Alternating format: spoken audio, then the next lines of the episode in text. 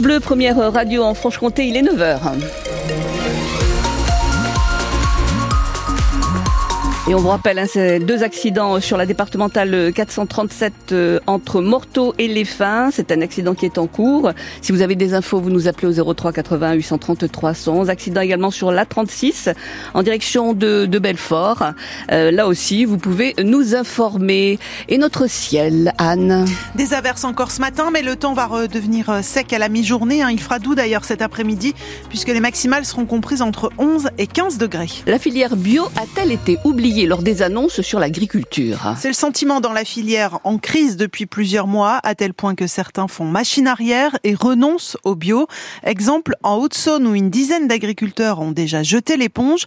D'autres y pensent de plus en plus, comme Vincent Heyer, éleveur, laitier à Dompierre-sur-Linotte, président du groupement des agriculteurs bio de Haute-Saône. Vincent nous explique pourquoi. Alors le problème, en fait, c'est une, conjonction de problèmes. Il y a déjà depuis plusieurs années, on l'a dénoncé, euh, un désengagement de l'État sur le soutien à la bio. Il y a un problème aussi de marché, un problème de demande qui est inférieur à l'offre. Alors c'est vrai que jusqu'à présent, en fait, le désengagement de l'État, il était un petit peu caché par une demande qui était sans arrêt en croissance. Et là aujourd'hui, les, les, conditions sont plus réunies pour que la demande euh, soit en face de l'offre. Donc euh, dans toutes les filières, ça tend un, peu. Et niveau débouché, c'est un peu plus compliqué. Automatiquement, au niveau du prix des produits, aujourd'hui, il y a quasiment plus de différence avec le, les prix de, des filières conventionnelles. Donc ça met les, producteurs bio dans des situations un petit peu difficiles parce qu'au niveau des, des rendements, euh, c'est quand même des rendements un peu plus faibles en bio. Donc euh, si c'est pour euh, le même prix, ben, économiquement, on va dire que c'est des choix qu'ils assument mais qui sont difficiles à tenir économiquement dans le contexte d'aujourd'hui. Le président du groupement des agriculteurs bio de Haute-Saône qui a rendez-vous d'ailleurs avec le préfet cet après-midi hein, pour parler de ses difficultés. À Besançon, un an de prison ferme pour avoir voulu faire tuer son mari moyennant la somme de 10 000 euros. Les faits date d'octobre 2019. Un couple qui habite en Dordogne est en instance de divorce. Le mari trompe sa femme, une maîtresse qu'il retrouve à Besançon lors de ses séjours professionnels. L'épouse propose alors un contrat à un animateur rencontré en vacances. Escroc qui encaisse l'argent mais prévient le mari. Qui porte plainte.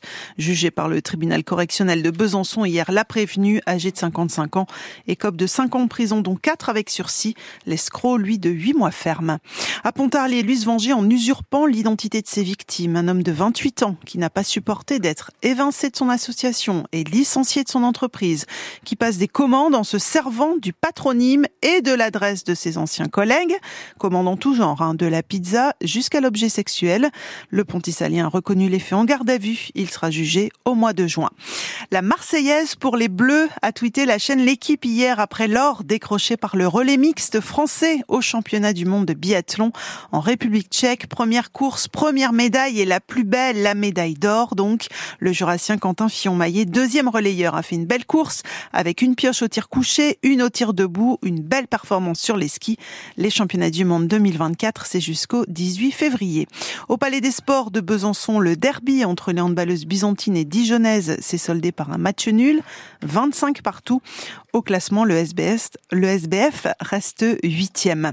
En Coupe de France de football, le petit poussé, c'est le Puy club de National 2 qui a sorti Laval, club de Ligue 2 hier soir et qui jouera donc les quarts de finale pour la première fois de son histoire. Cinq clubs de Ligue 1 sont désormais qualifiés, un de Ligue 2 et un de National 2 donc. Dernier qualifié, le vainqueur du match de ce soir entre le FC Rouen et Monaco.